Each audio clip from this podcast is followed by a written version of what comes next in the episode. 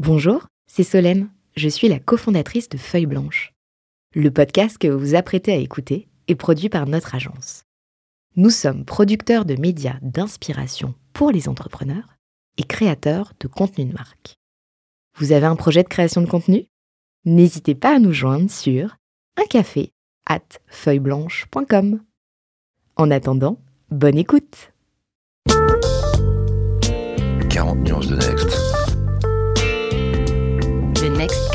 comme vous ne l'avez jamais entendu, animé par Olivier Mathieu et Thomas Benzazon.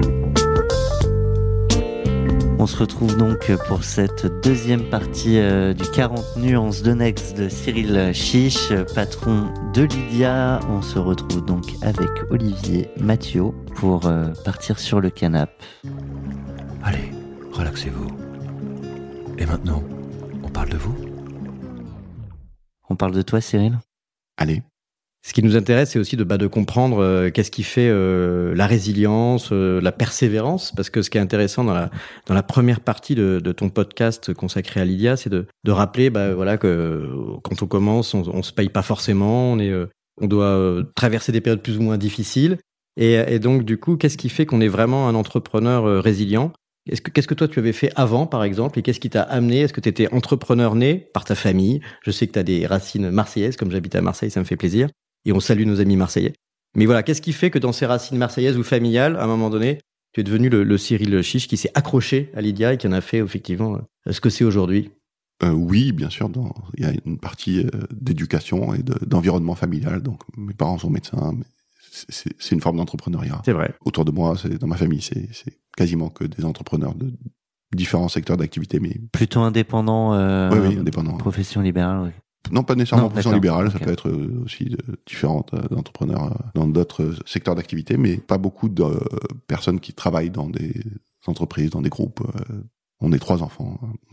J'ai un petit frère et une petite sœur qui sont eux aussi entrepreneurs. Enfin voilà, c'est vraiment, je crois que C'est c'est voilà, ancré quoi, quelque part en nous. Au-delà de ça, je j'ai commencé ma carrière professionnelle dans une entreprise de la tech par hasard.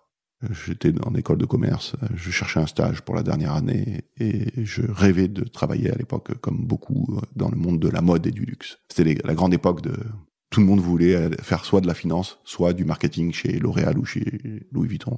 Moi, j'étais deuxième catégorie. Et quand j'ai cherché des stages, j'ai envoyé peut-être 200 courriers. À l'époque, c'était des courriers, hein, c'était pas des mails. Je crois que j'ai eu 30 réponses. Dans les 30 réponses, j'en ai eu trois qui étaient euh, bah, venez nous voir euh, et on va faire un entretien. Et donc, je suis allé passer les entretiens. Ça s'est bien passé. À la fin, j'ai eu trois propositions de stage non rémunérées.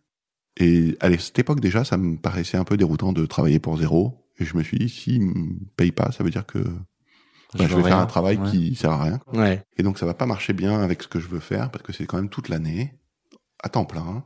Et donc ça me va pas. Et d'ailleurs chez Lydia et on a Vous et une politique de rémunération. Vous rémunérez les, sta- On n'a jamais les fait de stagiaires. stage non rémunérés, c'est, c'est- à part les stages de découverte des, des, Ouais, des enfants sûr, de copains en troisième. et donc clairement, on me présente quelqu'un qui est en train de monter une boîte tech et, et je démarre. T'es dit qu'il t'a commercial. pas gagné d'argent, autant le Non, faire non. pour moi-même Ah non, non, non, là, je, je, je, je suis pas du tout, euh, je suis, je suis stagiaire, D'accord. je suis payé au SMIC, Ah, commercial, commercial au Voilà. téléphone. Donc là, stagiaire. Euh, voilà. Ça, ça, c'est un vrai apprentissage. Bah, en tout cas, moi, je suis arrivé et j'ai vu cette personne-là et je lui, il me dit, qu'est-ce que tu veux faire? Parce que moi, je lui dis, bah, je voudrais faire du marketing international. Et lui, il rigole, il dit, tu- donc, tu connais pas de clients, tu connais pas de produits et toi, tu veux faire du marketing et en plus international. Bah, il me dit, bah, il faut que tu ailles chez L'Oréal, quoi. Là-bas, ils vont t'apprendre. Euh, et je lui dis, bon, bah, ok, alors, euh, qu'est-ce que vous avez à me proposer? Et il me dit, bah, commercial au téléphone. Au moins, tu apprendras les clients et tu apprendras les produits et ensuite, on on verra si tu peux faire du marketing. Et donc, tu vas faire ça pendant un an et tu seras payé le SMIC plus euh, Plus les coms. des coms. Et ça me paraissait pas idiot finalement comme réflexion. Je, je, je me suis rendu compte que c'était moi l'idiot dans, dans l'histoire. Et donc, je me suis dit, bah, ok, je, je, je vais rester ass- assis à cette place-là et, et je vais démarrer ma carrière comme ça. Et ça, c'est tout ça, c'est passé grâce à quelqu'un qui est un Marseillais, un entrepreneur marseillais qui est récemment décédé. Donc, ça me permet de faire un petit coucou, Jean-Pierre Coubi, qui m'avait pris en stage au début dans son entreprise euh, groupe de meubles Ouais. groupe ENA. Et puis on devait passer six mois ensemble, mais bon finalement ce qu'il m'a proposé, ça n'a pas duré si longtemps que ça parce que bah, je l'ai fait vite et puis il y avait pas grand chose et puis il avait fait vraiment pour me faire plaisir et pour faire plaisir. Enfin c'est un ami de la famille et, et puis au bout il m'a dit écoute bah je vais quand même te payer pour tout ton stage parce que tu as fait ce que je pensais que tu allais faire en six mois, tu l'as fait en, en un mois et donc je vais te payer pour tout ton stage et je vais t'aider à te trouver Ah, sympa. un autre euh, voilà et c'est comme ça que ça s'est fait. Donc t'as commencé comme ça. Il y a encore beaucoup Voilà. d'étudiants euh, qui euh, presque exècrent euh, le, la vente, le, le commercial. C'est un passage obligé selon toi pour devenir entrepreneur? Non, non. Parce que ça, tout, beaucoup en rêvent. Non, non, c'est pas un passage obligé. Il y a des gens qui sont... euh, de- en- bah, mon associé, par exemple, est un profil purement tech. Et il est entrepreneur profondément dans l'âme. Et voilà. Et donc, j'ai, moi, j'ai, eu la chance de commencer comme ça. Donc, c'était un environnement qui était extrêmement entrepreneurial, puisque je crois qu'on était quatre ou cinq. Et puis après, ça s'est beaucoup développé. Euh, J'ai eu la chance de, partir aux États-Unis, de créer la, filiale là-bas, de racheter de société là-bas. Enfin voilà, c'était la grande époque de la fin des années 90, début des années 2000. Puis la bulle a explosé. J'ai pris une grosse claque, une bonne porte dans la gueule. Euh, et je suis rentré euh, un peu violemment en France. J'ai redémarré avec le fondateur de la première entreprise qui m'a dit bah si tu veux cette fois-ci viens avec moi et on va le faire un peu plus associé. J'étais un tout petit tout petit associé mais quand même un peu plus un peu un peu mieux. Euh, et j'étais plus stagiaire depuis longtemps. Et, et, et voilà, et, et l'ensemble a duré 15 ans, et au bout de 15 ans, j'avais quand même fait le tour de ces histoires de grands contrats B2B, puisqu'on ce qu'on vendait, c'était des grands systèmes de stockage et sauvegarde de données à des grandes banques, des opérateurs télécoms, des gouvernements, donc c'est des grands appels d'offres qui durent deux ans. Et bon, là, j'étais un peu fatigué de Et ça. et c'est ça, du qui- et B2C. c'est ça qui a motivé. Oui, c'est ça. C'était ma question suivante. C'est ça qui t'a motivé finalement à passer sur un truc qui est la création d'une marque B2C, euh, s'adresser au grand public, etc. C'est ça. et C'est amusant parce qu'on a, on a reçu euh, le fondateur de Miro, Thomas Robot, qui disait Nous, je veux surtout pas faire du B2C. Le B2C, c'est chiant. Je vais faire que du B2B. bah, c'est ça, en Euh, fait. et Plus très souvent, il y a, démarrer, ouais. ouais, il y a ces deux cultures-là dans, les, dans le domaine des startups, parce qu'on sait que pour faire du B2C, bah, il y a euh, cette notion un peu de coût d'acquisition du client et de faire connaître sa marque. Sauf quand on a trouvé, comme euh, comme vous finalement, euh, après à quelque temps, le, un peu la, j'allais dire la poule aux œufs d'or, c'est-à-dire le, le- le truc viral qui fait qu'à un moment donné, ça passe de client en client, et ce qui fait évidemment largement réduire ses frais de communication et de marketing. Bah, aujourd'hui, c'est une chose dont on nous demande pas souvent, mais le coût d'acquisition d'un nouveau client chez Lydia, c'est 77 centimes. Et alors comment comment est-ce qu'on le modélise? Qu'est-ce qui qu'est-ce qui est euh, c'est quoi les investissements qui sont euh, qui sont euh, derrière? C'est euh, Bah, de la publicité en ouais, ligne quand même. Des... Alors très très peu, mais on dépense un petit peu quand même d'argent, un peu de publicité, un peu de sponsoring d'associations étudiantes, un Mhm. peu, enfin, quelques petits trucs qui font qu'à la fin ça coûte ça coûte ça, mais C'est moins d'un euro quoi. moins d'un euro. Et Incroyable. quand- le coût d'acquisition d'un client bancaire, c'est entre 300 et 500 euros. Ouais. Même les néobanques les plus euh, affûtés, c'est autour de 70, 80 euros. Donc on voit qu'on est sur un ratio qui est de 1 à 100 par rapport à ces, il Ça coûte moins cher que sponsoriser euh, l'entrée de Colanta. semblerait. Il semblerait que les, le chemin qu'on ait choisi est un chemin qui correspondait mieux à nos moyens à l'époque Ouais. et, et qui finalement s'est avéré être très puissant malgré tout. Et donc finalement, bah, c'est devenu notre ADN. Mais c'est les, je rappelle que les grands succès de la Silicon Valley, très souvent, ça a été ça aussi. Hein. Même le, le début de l'email euh, Hotmail, c'était le- l'email gratuit. Ça, ce système un peu où tu dis bah tiens j'ai une messagerie. Les gens, les gens savent connaître. L'email n'était pas encore euh, vraiment Absolument. connu et donc bah dit bah t'as besoin d'avoir un email pour en recevoir un. Donc euh, finalement bah petit à petit la viralité. C'est ce qu'on appelle l'effet de réseau. Voilà, le network effect, le marketing viral. Avant de passer à ce qui euh, t'inspire, euh, comment tu te ressources, moi je serais curieux de savoir dans, la tête du gamin que, tu étais s'il y a des choses que tu as gardées de ton éducation qui ont construit l'homme que tu es, des sortes de mantras qui seraient passés peut-être de, génération en génération. Oui, bien sûr. Enfin, je crois qu'on on, on est toute sa vie euh, une grande partie de son éducation. Quoi. Il faut pas. Ah, Il y a des gens qui doivent sans doute avoir besoin de de renier cette partie-là d'eux. Moi, j'ai eu la chance euh, d'être dans un environnement qui était euh, très, euh, on va dire, agréable et confortable et, serein. Et donc, évidemment, je je- j'en ai gardé beaucoup et j'essaye d'en transmettre aussi moi aussi à mes enfants. Euh, et donc, bien sûr, tout ce- toute cette partie euh, être très attentif à l'humain, c'est quelque chose qui est, qui est très important. Pour moi, c'est quelque chose qui est important professionnellement, c'est quelque chose qui est évidemment important personnellement. Je crois dans l'humain, quoi. Je suis un optimiste. Euh, et je, je, je crois que ça, ça se ressent aussi dans même dans les produits qu'on fait. C'est vraiment de euh, dans l'expérience utilisateur, dans la manière dont on conçoit le service client, dans plein de choses. Enfin, voilà, sans parler évidemment de bah, des équipes. Et juste- alors justement, ça m'intéresse de, de reparler peut-être un peu justement du, du style de, de, de manager qu'est qu'est Cyril Chiche. Comment est-ce que ton rôle de, de cofondateur et, et chef d'entreprise a évolué entre le tout début, où bon, forcément il y a moins de monde, et puis aujourd'hui où forcément tu dois déléguer? Alors si tu dis que tu fais confiance, j'imagine que justement ça se retrouve aussi dans le style de management. Ouais. Et qu'est-ce qui, qu'est-ce qui te reste à faire toi? Quel est ton rôle aujourd'hui par rapport à ce que tu as délégué? Et qu'est-ce qui te, est-ce que tu es capable de dire ce que tu détestes faire et que tu as délégué peut-être, et ce que tu adores faire et que tu, sur lequel tu capitalises pour la suite de Lydia? Alors moi, j'adore tout faire. non mais c'est vrai, j'adore tout faire parce qu'en fait, ce que j'aime, c'est apprendre des nouvelles choses parce que j'ai l'impression que je grandis.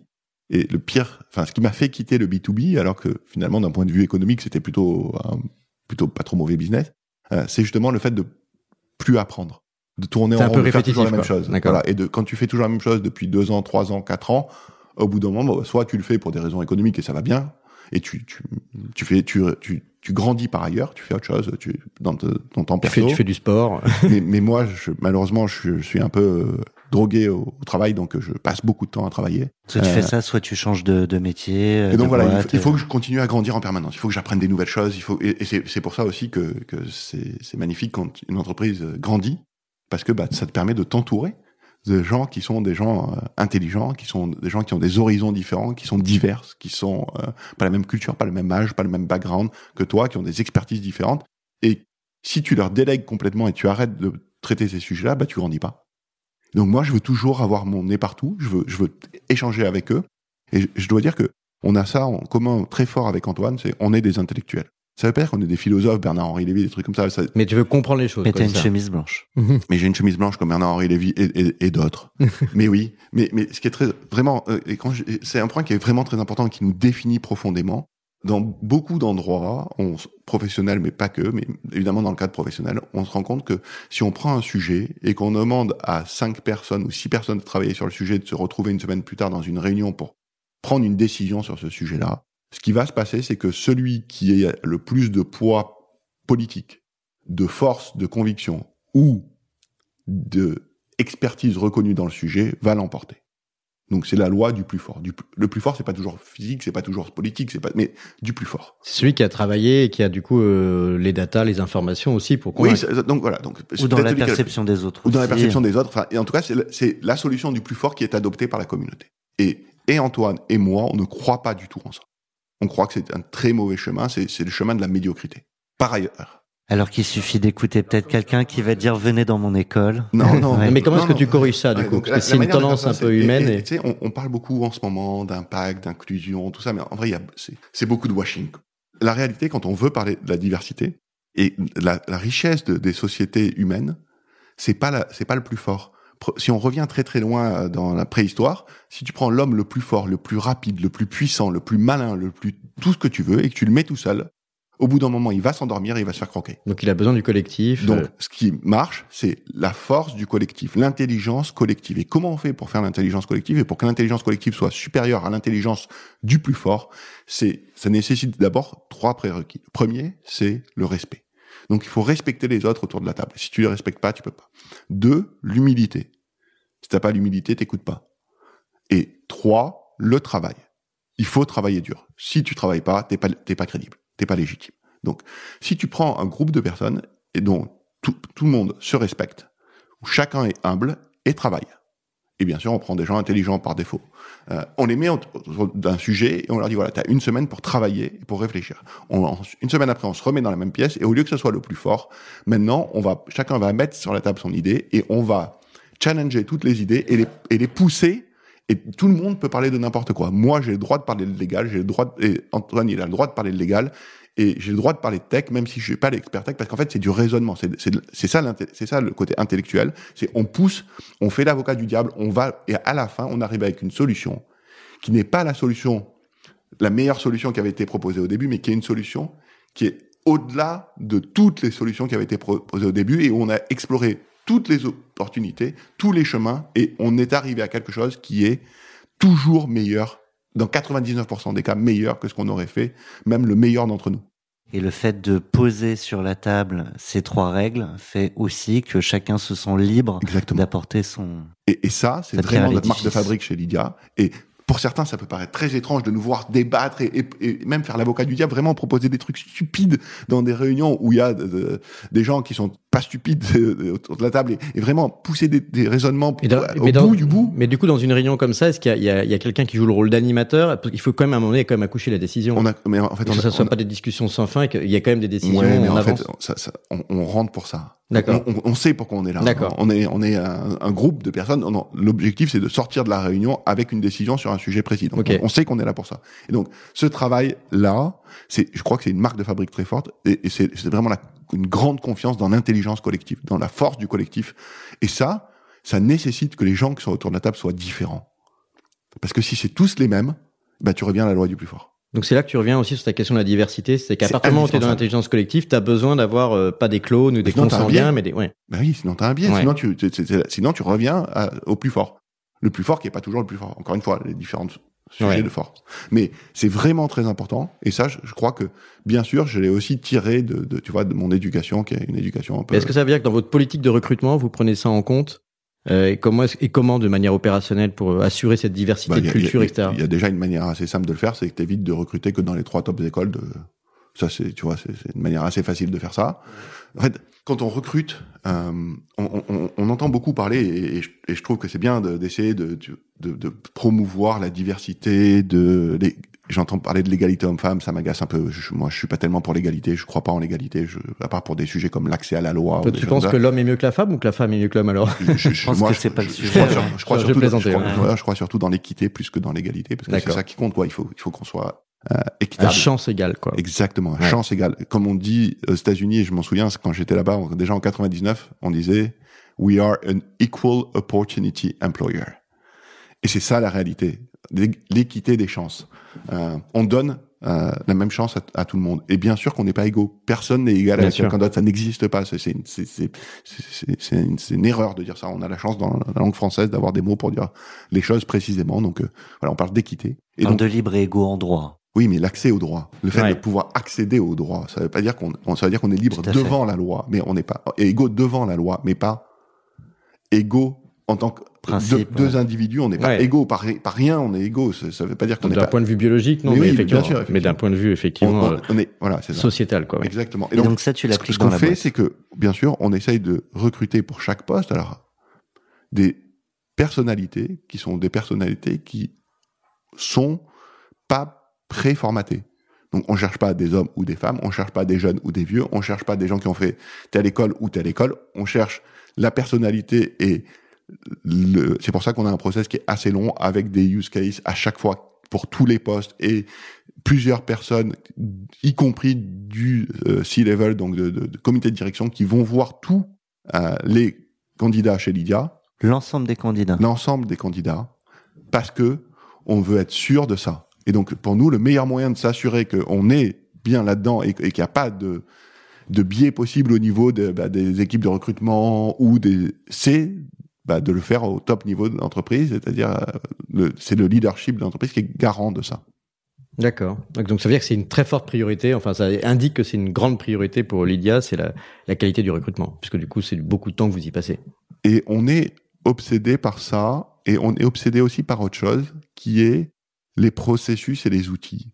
Et, et pourquoi? Parce qu'on considère que rajouter des gens, c'est très, c'est une, c'est une mauvaise manière de faire euh, quand tu vas vouloir ensuite euh, euh, grandir vite, scaler. Ouais. C'est- Pour, pour pouvoir scaler vite, il faut avoir des outils et des processus qui sont vraiment optimales et les changer régulièrement pour être sûr d'être toujours au, au max de ce qui est possible plutôt que de rajouter des gens parce que rajouter des gens finalement à la fin ça, on voit bien que ça scale pas Mm. ça- c'est compliqué et donc aujourd'hui on a cin- 5 millions de clients euh, une partie active qui est très élevée 35% mon- monthly active donc c'est c'est vraiment très élevé et pourtant toute l'entreprise c'est 140 personnes Ah oui. Donc, efficace. extrêmement efficace, mais aussi parce que on cherche toujours les solutions qui sont les solutions issues de l'intelligence collective, parce qu'on va plus loin, parce qu'on on cherche à être toujours au maximum de, de, l'optimisation. Tu parles de grandir vite, ce qui fait euh, grandir, c'est les rencontres. Absolument. Euh, tu parlais de la place de l'humain dans ta vie. Euh, je te propose une question surprise d'une rencontre que tu as faite. Tu pourras nous dire déjà qui te pose cette question et, et évidemment y répondre. On l'écoute. Vous avez un message. Cyril, tout le monde aujourd'hui cherche à entrer en relation avec ce qu'on appelle les, millennials. C'est essentiel pour deux raisons. Ils sont devenus euh, majoritaires Et puis surtout, c'est les prescripteurs de cette euh, nouvelle société. Tout le monde essaye pour se faire d'utiliser leur langue, leur code, et, souvent de manière euh, assez caricaturale. Le plus souvent, ça aboutit à, un échec après avoir dépensé des, fortunes. À l'évidence, tu as trouvé le passage, puisque 30% des, 18 à 30 ans utilisent Lydia, et d'ailleurs mettent un L minuscule à ton application, puisque c'est devenu un, objet courant euh, et quotidien. Pourtant, c'est pas de faire offense, je pense, si je dis que même si tu l'es euh, forcément un peu plus euh, que moi, tu n'es plus jeune du tout, loin s'en faut même. Alors, aujourd'hui à ce micro, Cyril, es-tu prêt à nous révéler enfin le secret? Tu parles Jens Pas du tout. Qui parle? Alain Clos, grand banquier, immense carrière à la Société Générale, un des grands banquiers français repenti, comme comme certains grands euh, patrons de la de la mafia. Et tu l'as rencontré comment? Je l'ai rencontré à l'occasion de la création de France FinTech, euh, dont il est le président. Ouais. c'est ça. Depuis sa création, c'est c'est une personnalité extraordinaire, une connaissance encyclopédique et comme vous avez pu le voir, euh, beaucoup d'humilité et, un, sens de l'humour euh, assez caustique. et donc, bien sûr, c'est ça me fait très plaisir de, de d'entendre l'Inde. Et la question est très juste. On, a vu combien de fois des publicités sur des abribus avec des cartes de paiement avec un Pokémon dessus en disant. Les faux jeunes, quoi. Ouais, c'est ça, quoi. Les faux jeunes. On a, c'est l'offre pour les jeunes. Mais qui veut avoir une carte, un, Pokémon sur sa carte, quoi? Ils ont peut-être oublié de mettre des jeunes autour de la table. Mais qui veut un Pikachu sur sa carte Mais est-ce que vous, avez un, shadow comité avec des jeunes qui viennent vous dire qu'est-ce qu'il faut faire pour les jeunes? Comment est-ce que tu fais pour rester branché et pas te trouver démodé en termes d'usage? On n'est pas branché. Ça nous intéresse pas ces sujets-là. Nous, on construit le meilleur produit du monde pour tout le monde. Pour tout le monde. On n'a jamais voulu viser les jeunes. On n'a jamais fait un produit pour les jeunes. On n'a jamais tutoyé nos utilisateurs. On fait pas de jeunes. Tu regardes l'application, elle fait, elle est pas, elle est pas pour personne. Elle est très neutre. Et tu vois, on, parle, on revient sur un sujet qui est l'inclusion. Euh, on n'en parle jamais, mais et parce qu'on n'en tire pas gloire non plus. nous, notre conviction profonde avec Antoine, c'est que, et, pas que nous, il y a plein de gens qui pensent comme ça, que la tech doit rendre la vie plus simple. Pas l'inverse. La rendre la vie plus simple. Aujourd'hui, on voit souvent de la tech qui rend la vie plus compliquée. Vraiment, quoi. Là, c'est plus simple. Et donc, qu'est-ce qu'on fait? Par exemple, du premier jour, quand on développe les applications Lydia, Android, iOS, on demande à nos développeurs d'intégrer pour 100% de l'application une utilisation via VoiceOver pour que les malvoyants puissent utiliser notre application. Pourquoi? Mais ils ont tellement plus besoin de l'application que quelqu'un qui a 19 ans. Bien sûr. Voilà, quelqu'un qui a 90 ans et pour qui c'est difficile de se déplacer, aller au distributeur, c'est un calvaire. Ok, donc faire un Lydia, c'est une solution qui simplifie la vie. Pour quelqu'un qui a 19 ans, même s'il pleut, aller au distributeur, ça va, quoi. Non mais ça va, c'est ok, c'est plus cool de pas le faire, mais ça va. Donc c'est ça qui est important. Donc la dimension universelle fait que ça, ça, inclut les jeunes, mais ça les dépasse, etc. en fait, ce qui se passe, c'est que ça permet aussi parce que Olivier, tu l'as vu, moi aussi, malheureusement, on a à peu près le même âge. Euh, être jeune, être étudiant est une situation temporaire. Normalement, pour la grande majorité. Ça, c'est une sacrée punchline. voilà, ça, ça, ça, dure ce que ça dure, quoi. C'est, c'est un bon il y, moment. Il y a les fameux tanguis qui prolongent un peu, mais pas voilà, tous. C'est un bon moment, mais ça dure ce que ça dure. Et ça voudrait dire qu'on aurait fait un produit de niche un produit qui dure que le, ce temps-là, une carte étudiante. C'est pas du tout ce qu'on a fait. On a fait un produit qui a pour vocation à être finalement un compte de dépenses, euh, la super app, le finalement le futur de la banque. Euh, et donc ça, ça doit durer toute la vie. Donc bien sûr, ceux qui s'en sont emparés en premier, c'est les jeunes, mais pas parce que on a fait un produit pour les jeunes, parce que c'est eux qui se sont emparés de tout ce qui un besoin, mobile. Ça répondait à un besoin qu'ils avaient. C'est eux qui ont utilisé Dans tous les cas, tu confirmes qu'après après être étudiant, ils continuent d'utiliser Lydia Absolument. et donc ils deviennent des, des, des, grands des grands adultes euh, porteurs de Lydia. Et surtout, ce qui est aujourd'hui visible, c'est que la classe d'âge la plus importante dans la base utilisateur de Lydia n'est plus la classe étudiante 18-24, mais les 25-30 ans. Ils ont grandi. Moi, j'ai l'impression, Thomas, qu'on dérape parce qu'on est en train de reparler beaucoup de business, alors qu'on est la partie plus personnelle de Cyril. On voit sa passion pour Lydia. Ouais, non, mais, ça. non, mais c'est, c'est, ça veut dire qu'en partie, on te comprend mieux parce que tu reviens de parler de business et c'est, c'est, tout à fait euh, légitime. Est-ce qu'on, est-ce qu'on, est-ce qu'on parlerait pas de la rubrique de la claque? Comme on parle beaucoup de, de parcours, alors effectivement, tu as dit hein, qu'il y avait des hauts et des bas, mais comme tu as cet enthousiasme ultra positif, c'est pas pour te rabaisser, mais c'est juste pour montrer que sur le parcours d'un entrepreneur, Ah oui. parfois, on se prend des claques et donc on dit qu'on est, on est sans bullshit. C'est intéressant de les partager aussi pour les jeunes entrepreneurs, wannabe entrepreneurs, c'est de voir, bah, à un moment donné, dans ton parcours, est-ce que tu as pu tomber et te redresser et est-ce que tu es prêt à en partager euh, un exemple? Waouh. Aïe. Aïe Euh, Oui, bien sûr. Et, et- et je crois que, euh, encore une fois, quelqu'un qui aurait tout réussi, soit c'est une exception vraiment 1 sur 5 milliards, Avec beaucoup de chance.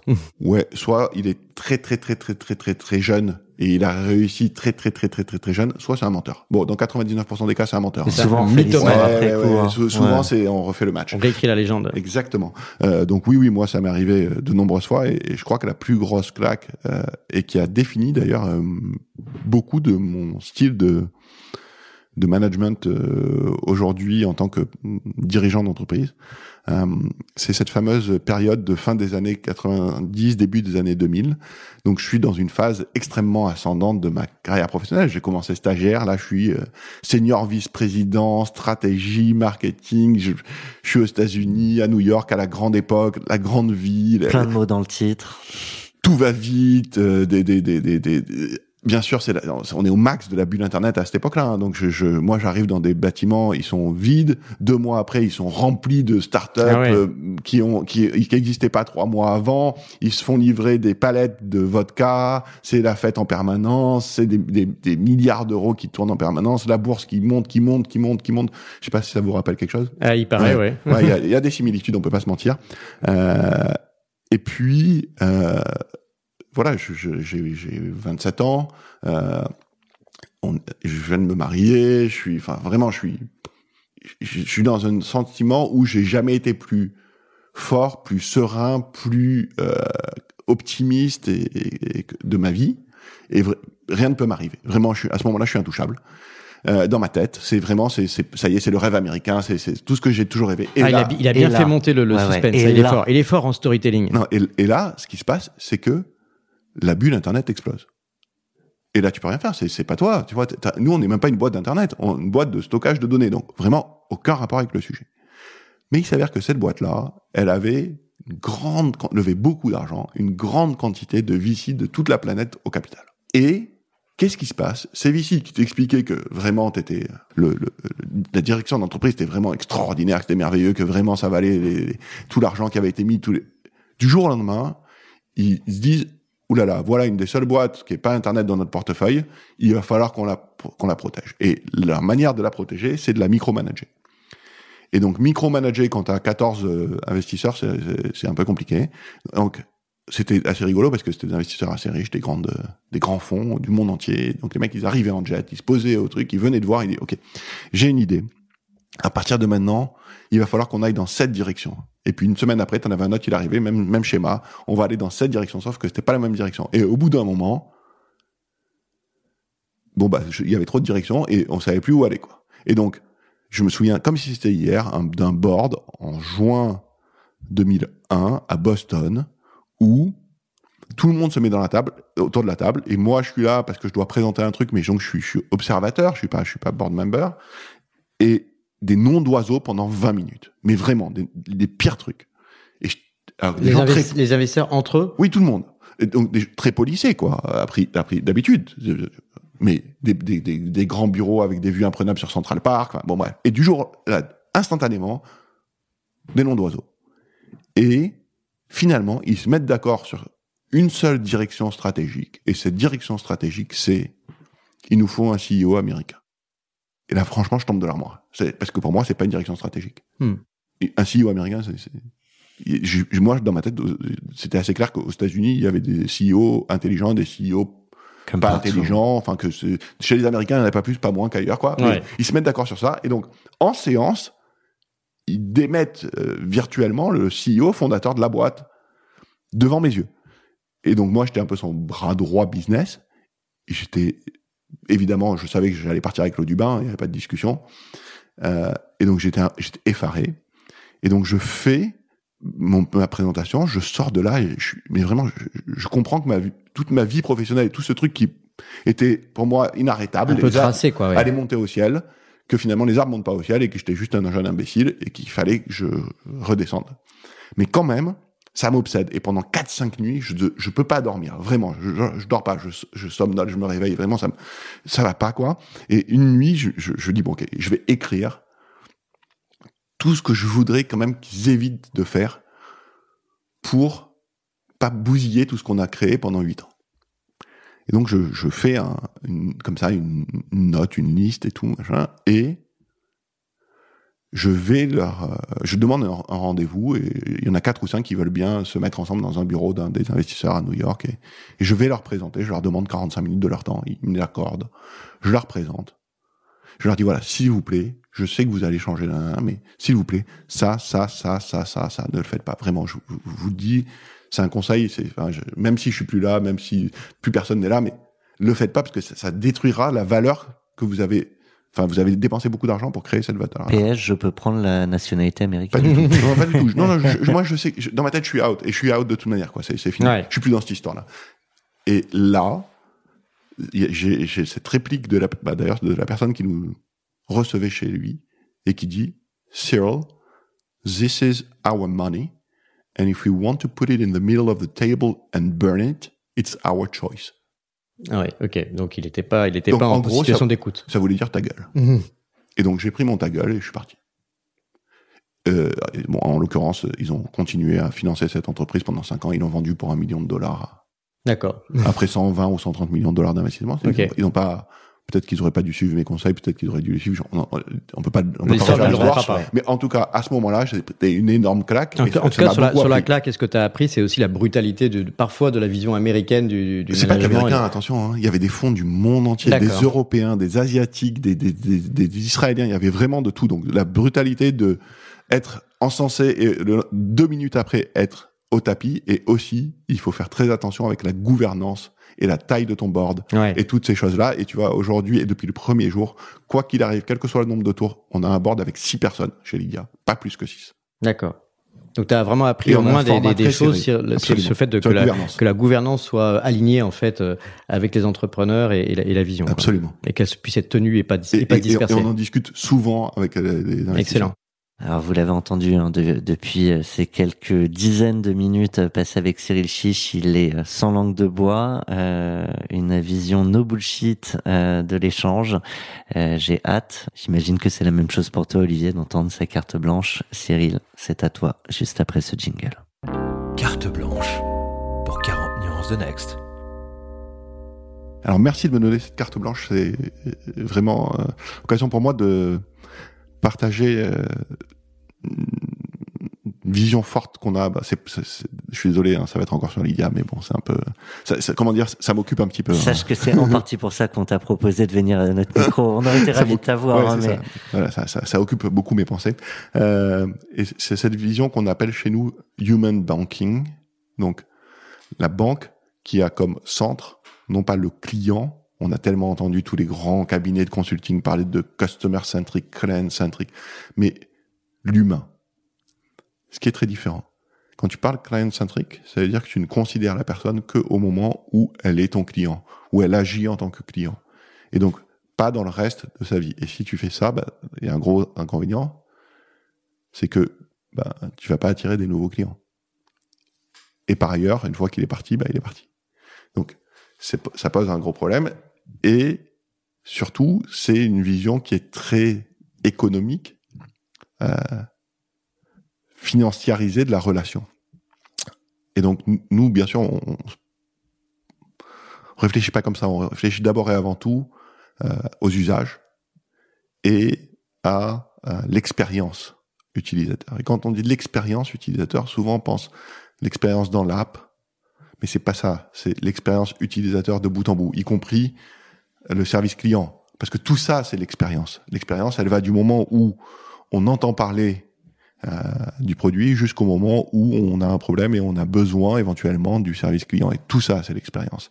Et il y a une chose qui est vraiment importante, c'est qu'on essaye de faire en sorte qu'à chacune de ces étapes et dans chacun de ces sujets, bien sûr, la partie euh, expérience utilisateur dans l'application, on fait partie de ça, la fameuse UX, euh, que ce soit une réflexion euh, basées sur l'humain et sur la manière dont l'humain fonctionne, le cerveau humain fonctionne. Euh, et donc, par exemple, pour l'application, on réfléchit souvent à comment ça marchait avant quand on était avec le cache, que le cache, pas les systèmes informatiques, le cache, à l'ancienne, il y a 100 ans, il y a 200 ans, il y a 500 ans. Et ça, c'est ce qui est le plus naturel, c'est ce qui est le plus ancré en nous, parce que ça fait des centaines d'années qu'on répète ces gestes. Et donc, c'est ça qu'on veut essayer de reproduire, ou en tout cas d'analyser. Et par exemple, quand je, si on prend le, le, thème emblématique des transactions P2P, ce qui a fait, le, je te fais un Lydia, euh, quand je veux faire un virement, donc un outil électronique pour envoyer de l'argent à quelqu'un avec ma banque, je vais lui demander son IBAN, je vais l'ajouter comme bénéficiaire et ensuite je vais procéder au virement. Et le simple fait de demander son IBAN, ça veut dire que la banque m'a obligé à comprendre comment fonctionnait son système informatique et que, bien sûr, quand je, fais un chèque à quelqu'un, je lui demande jamais son compte bancaire. Ça m'intéresse pas. C'est lui qui va le noter. Et quand je donne du cash non plus. Donc, ça montre bien que la banque m'a obligé et c'est pas naturel. Donc, elle, m'expose ses contraintes. Et moi, je dois m'adapter, mon cerveau doit s'adapter à ça. Et donc, ce que je veux faire concrètement, c'est donner X euros à le nom d'une personne pour un sujet à partir d'un poche d'argent. C'est ça que je veux faire. Et ben quand je quand je fais ça dans Lydia, il y a écrit envoyer, je mets le montant, donc 12 euros à et je ne demande pas l'IBAN, je prends dans mon carnet d'adresse le nom de la personne. En vrai, on va utiliser son numéro de téléphone comme identifiant. Pour, je peux mettre un message. À partir de ben, le compte source. Et ce compte source, j'ai pas besoin de savoir qu'est-ce qu'il est. Ça peut être une de mes poches d'argent dans Lydia. Et à ce moment-là, on va faire un mouvement de monnaie électronique. Ça peut être un compte bancaire externe et on va faire un virement euh, instantané. Ou ça peut être une carte et on va faire une transaction par carte.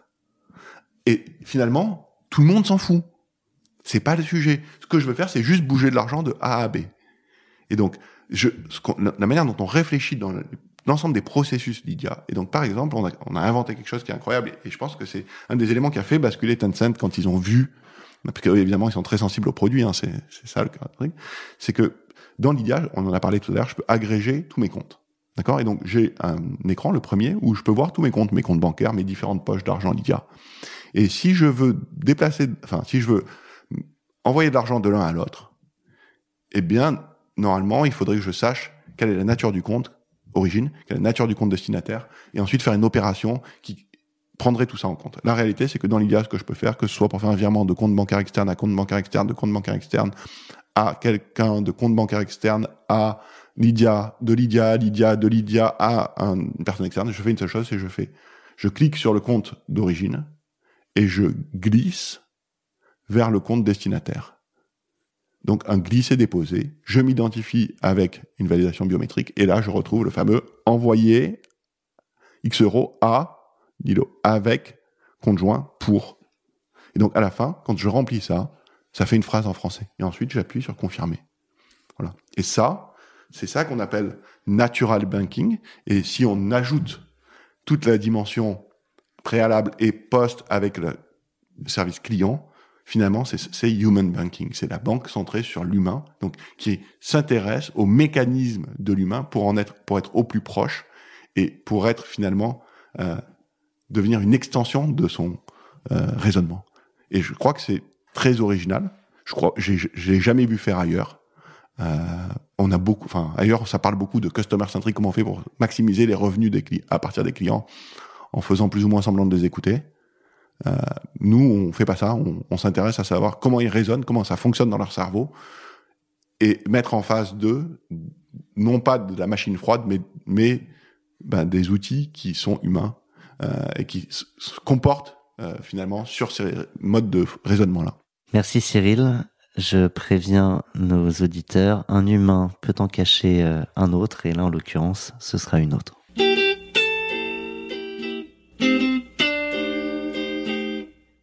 Tu t'en es rendu compte, hein, le, le, Next 40 est, est, encore très masculin, même si certaines femmes euh, ont fait leur entrée euh, dans ce beau palmarès. Et c'est pour ça qu'avec Olivier et notre associé Solène, on souhaitait le féminiser à notre manière, en proposant aux entrepreneurs du Next 40 de mettre euh, en lumière une femme qu'ils admirent, une femme entrepreneur. Tu penses à qui?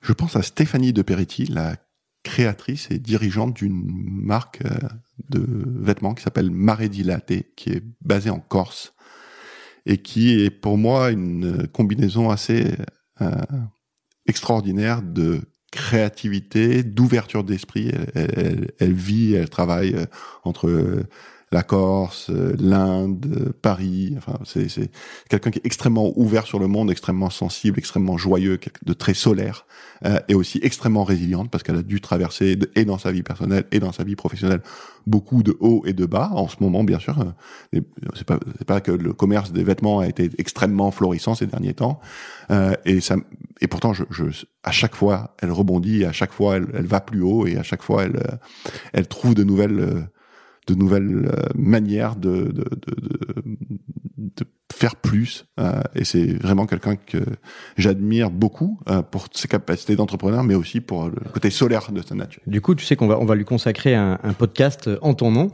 euh, avec avec notre associé qui, est, que qui vous est allez Solène. bien vous amuser en plus. Est-ce que est-ce qu'il y a une question en particulier que tu aimerais qu'on lui qu'on lui porte en ton nom? Je parle beaucoup avec elle, donc je, je, me demande, je réfléchis à est-ce qu'il me reste encore une question que je, je, voudrais lui poser, mais oui, sans doute que la question que qui me travaille le plus, c'est euh, qu'est-ce que ça a changé pour elle et comment ça, a, comment ça va changer la, sa manière de faire son business, euh, cette histoire de pandémie? Euh, Est-ce que bah, elle va se lancer à fond dans l'e-commerce, par exemple? Est-ce que elle va développer d'autres manières de vendre? Est-ce qu'elle va accepter Lydia? Est-ce qu'elle va accepter Lydia? Je crois pas. Écoute, euh, Solène va, va aller lui, lui porter euh, ta bonne parole et merci d'avoir euh, pris le temps de lui donner un coup de projecteur. Donc maintenant, on arrive à la, à la fin de ton podcast, Cyril. Donc il nous reste à te remercier parce qu'on a passé un moment business éclairant. On a vu la passion que tu avais pour conquérir le monde avec une application que vous voulez universelle et, non pas une niche. Là, on l'a bien compris à la fois en termes de service et de cible. C'était génial de, de, trouver cette passion en toi et surtout après ces levées de fonds records. Euh, de, de, commencer dans la cave et d'être à, à 112 millions d'euros de levée, ça c'était quelque chose qui nous a beaucoup impressionné. J'espère que ça donnera plein de plein d'émules entrepreneurs à la suite de l'écoute de ton podcast. Merci encore. Merci Thomas, merci Olivier. 40 nuances de Next. Le Next 40, comme vous ne l'avez jamais entendu, animé par Olivier Mathieu et Thomas Benzazon.